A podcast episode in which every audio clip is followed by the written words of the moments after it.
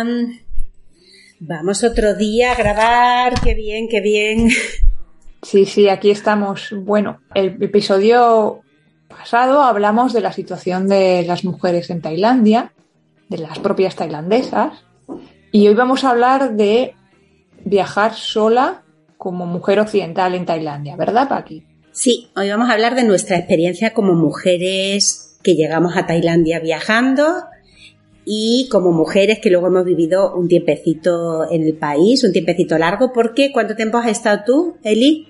Yo he estado más de cinco años. Pues yo he estado diez, no todo el tiempo, meses cada año, pero como diez años. Así que os vamos a dar hoy nuestra opinión como mujeres sobre varios temas. Y esto es... Esto es Historias de Tailandia. Comenzamos. Eli, a ver, ¿Tú cuando piensas en Tailandia, si recuerdas cuando llegaste y viajaste un poco, lo considerabas un lugar seguro? ¿Te pareció seguro desde el principio? Tailandia me parece, si no el que más, eh, uno de los países más seguros del mundo para viajar.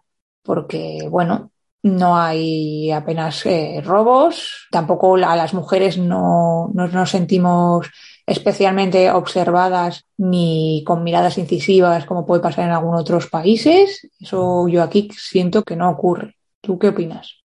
Yo tengo la misma sensación. Desde que llegué siempre me sentí cómoda, segura. Hace ya muchos años que llegué la primera vez, pero es como una percepción que he tenido todo el tiempo. También es cierto que al vivir durante un tiempo largo allí vas notando otras cosas, pero seguridad en la calle absoluta, seguridad en los alojamientos absoluta, eh, nunca he tenido problema en coger un autobús sola, un tren, al contrario, he tenido experiencias bastante bonitas y yo creo que tú también, lo hemos comentado varias veces. Pero me gustaría profundizar en algo, ¿verdad? Vamos a ir un poquito más profundo. ¿Por qué crees que hay esta seguridad? O sea, la gente no te acosa, no te roba, pero ¿por qué? ¿Qué pasa? Es diferente a otros países. Está por un lado algo que llevan todos los asiáticos, que es el tema del karma y el budismo, ¿no? En lo de la intención de hacer buenas acciones, que de alguna forma yo creo que culturalmente se transmite también en esto, ¿no? Pero también tampoco hay que olvidar que es una, al final es una dictadura. Entonces hay tendencia a obedecer y a seguir unas leyes que, por ejemplo, también son más severas que en España porque por un robo te puede caer cárcel, cosa que en España no, no pasaría. Y luego está el tema de que aunque no las veamos, está todo lleno de cámaras, que aunque creamos que el tailandés está despistadillo o dormido, te aseguro que te va a ver si te llevas algo que no es tuyo. Es cierto, es cierto. Hay cámaras en los locales, hay cámaras también en muchas zonas de calle. O sea que todas las mujeres que vayan a viajar a Tailandia o que ya hayan viajado, pues igual es algo que no se han dado cuenta, siempre simplemente sienten que es un país muy amable, pero tienen digamos, esa fuerza de cuidado de los militares, de la policía ahí detrás y, y una fuerza interna muy profunda que es la del karma. si haces algo, la vida te lo va a devolver la vida aquí o en otra vida, así que cuidadito y cuida tu karma. Sí, sí, pero según te estaba diciendo esto del karma, he pensado, porque antes en el capítulo anterior hablábamos de que las mujeres estaban reivindicando muchas cosas, ¿no? Entonces, parece como si el karma solo lo aplicaran a las occidentales, porque yo creo que a las occidentales se las cuida más. A lo mejor quizás por el tema de ser turismo, ¿tú crees que hay, yo creo que hay diferencia entre, por ejemplo, bueno, igual quizás estoy hablando más del tema de hombres, ¿eh? del trato hacia la mujer. Bueno, igual me estoy liando aquí. Hacia la mujer tailandesa. ¿Qué has querido decir? Que cuando un hombre tailandés habla contigo, ves que lo hace con más tacto que con una local.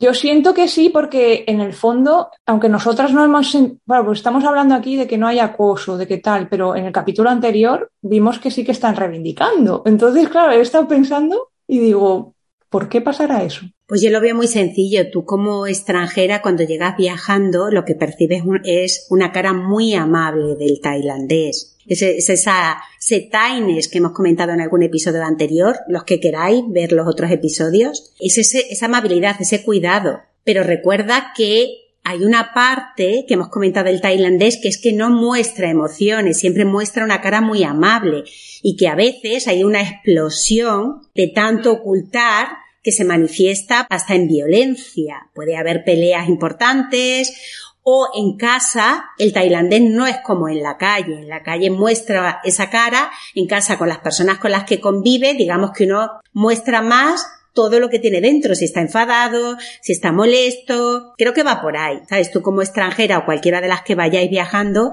es raro que vayas a percibir, eh, vayas a percibir esto, pero luego el trato entre ellos, pues se muestra mucho más de esas emociones. Sí, tiene sentido que al final como viajera tampoco te da tiempo a profundizar en eso, ¿no? Y al final te quedas con la cara amable y para una viajera, pues sí, pues sí es fácil viajar, ¿no? Por el país. Claro, yo lo vengo a conectar con la siguiente. Acabamos de hablar de seguridad, pero por ejemplo íbamos a comentar también qué sentimos que los tailandeses en general, qué percepción reciben ellos de nosotros, cómo hemos sentido que creen que somos al ser extranjeras. Como yo, yo sí que bueno, tuve una pareja tailandesa y he convivido por diversas razones con tailandeses, pues hay cosas que me encantan, pero también he tenido momentos donde veo que su, su cultura, sus choques culturales todavía con nosotras, o los nuestros con ellos, pasan por esa percepción de, pues mira, aquí saco dos temas. Uno, en algún momento me han preguntado que si era rica y me he sentido tratada como que tenía más dinero que ellos,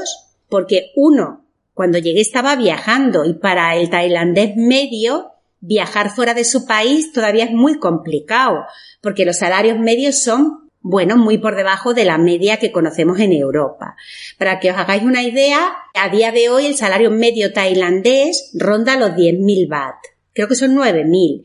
Esos son 250 euros. Imaginad cuántos meses tienen que ahorrar para viajar a Europa. Hablo del salario medio, por supuesto, hay profesiones que ganan más, profesiones que estamos hablando de media, ¿sí? Con lo cual, tú llegas al país, y la primera sensación es, pero tú eres rica, ¿qué haces en Tailandia? Porque vienes de dónde? De un país que no sé ni situar en el mapa en muchos casos. Hablo de la Tailandia media, ¿eh? Hay una Tailandia con una educación y con otros niveles económicos y una Tailandia más baja, pues que no sabría ni dónde está España. Bueno, no es verdad, nos identifican por los toros, ¿eh?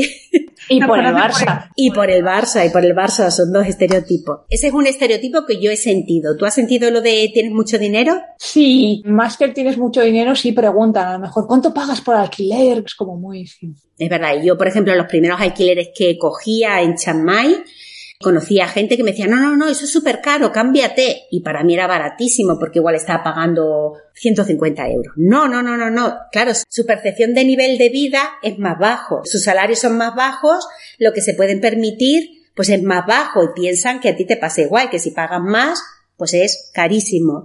Y lo he sentido también yendo a algunos restaurantes, decir amigos, vamos a cenar a este restaurante. Me han dicho, eso es carísimo, ¿dónde te metes? ¿Sabes? Y a lo mejor estaba pagando no sé, 10 euros, 12 euros, 15, algo así. Por ahí, la percepción del dinero es diferente por el tipo de país. No por mujer, ¿eh? Por dónde procedemos. Y luego también he sentido como no acoso sexual, pero sí una imagen más sexualizada. Es decir, tú eres extranjera y como vas a la piscina y te pones bikini, pues es que eres más abierta sexualmente, lo digo así de claro. ¿Qué quieres? ¿Enseñar más cuerpo? ¿Quieres provocar? Esa frase la he oído más de una vez, porque os recordamos que los tailandeses, la media, cuando va a la piscina o a la playa, por ejemplo, no se ponen esta ropa, se, se suelen poner pues una camisetita, un pantalón corto, porque culturalmente todavía no está bien aceptado enseñar la barriga, por llamarlo de alguna manera, pero también porque se ponen morenos, se combinan las dos cosas, ¿no? Y eso me lo han llevado a momentos de este tipo.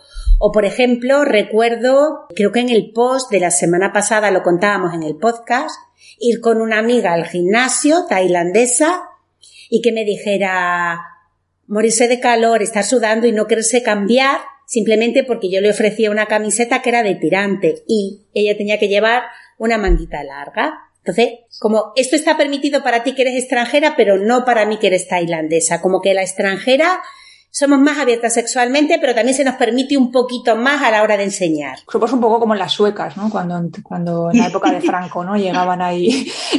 Somos la del destape, las mujeres del destape en Tailandia, sí, es un poco esa percepción. Sí, yo sí he notado eso, ¿eh? ¿Tú? Sí, sí, yo totalmente de acuerdo. Es un poco, yo creo que es una percepción general, ¿no? Que tienen, ¿no? Pero a la vez también yo siento como que les asustamos un poco. no sé, no sé si tú sientes eso.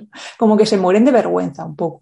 A lo mejor es por la forma de comunicar que es diferente. Sí, yo creo que sí. Primero, nosotros somos muy directos, preguntamos cosas de una forma mucho más directa. Y yo también siento que las primeras relaciones, las primeras comunicaciones con tailandeses hay que ir muy despacito porque estamos como en mundos diferentes de comunicación. Y bueno, ¿te ha pasado alguna, alguna anécdota que crees que solo te hubiera pasado? O sea, que solo te ha pasado siendo mujer en Tailandia viajando, algo que te haya Sí, me han pasado varias cosas. Una, recibo muchas veces la comunicación de falta de seguridad cuando acabamos de contar que yo siento que el país es muy seguro. Cuidado, que eres una mujer, vas sola por la noche a las 11 de la noche a dormir a tu casa y cualquier día te va a pasar algo. ¿Vale? No vayas tan tarde. Eh, que te acompañe siempre alguien. Cuando llegue cierra la puerta. Por ejemplo, yo procedo de un pueblo muy pequeño en Extremadura, donde hasta hace relativamente poco la gente se iba a dormir sin echar la llave. Os digo bastante. O sea, tú podías irte a dormir con la puerta sin cerrojo. Y en Tailandia me han dicho, no, no te sientas segura, no es tan seguro, tienes que cerrar súper bien, ¿vale? Y siento que eso es por ser mujer. Y lo de andar sola por la calle, y luego me han pasado situaciones, yo diría hasta de mayor apertura, fíjate. Intentar hablar con una mujer de, ha ido a una revisión ginecológica, cómo voy a un ginecólogo, y ellas, esas mujeres decirte, pues me tienes que explicar porque yo nunca he ido. Sí, que es algo que igual no comentaría con su vecina. Yo lo siento así, como que hay cierta cercanía porque nos consideran como bueno, pues en esos temas, no, no quiero decir más avanzadas, sino más abiertas para hablar de ellos y te preguntan cosas que no le preguntan a la vecina de al lado o a la amiga de al lado. Sí que lo he sentido en más de una ocasión con chicas de la oficina, por ejemplo, de la agencia de viaje. Y bueno, volviendo un poco al tema de la seguridad, has mencionado lo de andar por la calle. Yo solía salir a las dos de la mañana de trabajar y siempre me he sentido segura volviendo a la calle, eh, andando por la calle lo único que me da un poco de miedo son los perros callejeros, pero eso es otro tema. pero nunca he sentido miedo, incluso, bueno, a esas horas no lo he hecho tanto, pero por las mañanas sí que me ha pasado que algún tailandés se me ha parado a, a llevarme en moto a donde iba. O sea, y yo me he montado cosa que seguramente en España no, no hubiera hecho nunca. Eso yo no sé si es porque mi mente está demasiado relajada o porque el país realmente es seguro, ¿no? Porque sí que me ha pasado varias veces que me parara algún chico a llevarme moto a donde yo quisiera. Y bueno, luego me pasó una, esto al principio, que imagino que a ti también te habrá pasado, cuando llegas a Bangkok, te encuentras con ese tráfico que para ti es caótico porque no sabes cuándo hay que cruzar tal. A mí me ha pasado que alguna señora se me ha acercado, me ha cogido de la mano y hemos ido las dos juntitas cruzando la calle. O sea, esas cosas solo pasan, yo creo, por ser mujer. Eso no creo que le pase a un hombre. Sí, es como que te quieren ayudar y te quieren proteger. A mí también. ¿eh? A mí me ha acompañado alguna mujer además a buscar alojamiento si he llegado muy tarde y he preguntado, oye, ¿dónde me puedo alojar? Y no, no tenía un alojamiento y me han dicho, espera, espera que te llevo. O sea, el concepto de cuidado que ellos aplican es que tengo que cuidar porque mira lo que estamos contando, eres mujer, es tarde, es de noche, cómo puedes andar por ahí sola. Otra vez lo que te he dicho antes, esa percepción de que para ellos sí es peligroso el país, cuando mi experiencia es muy parecida a la tuya.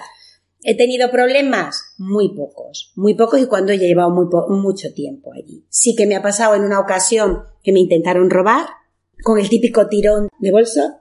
Y sí que me ha pasado que una noche iba andando por Chiang Mai una vez, Chiang Mai además, por una calle dirección a donde yo vivía y llegó un señor bajándose los pantalones. Atención, esto también me ha pasado, pero es como, perdona, ¿qué haces? Y he seguido hacia adelante y ni me han seguido ni nada por el estilo.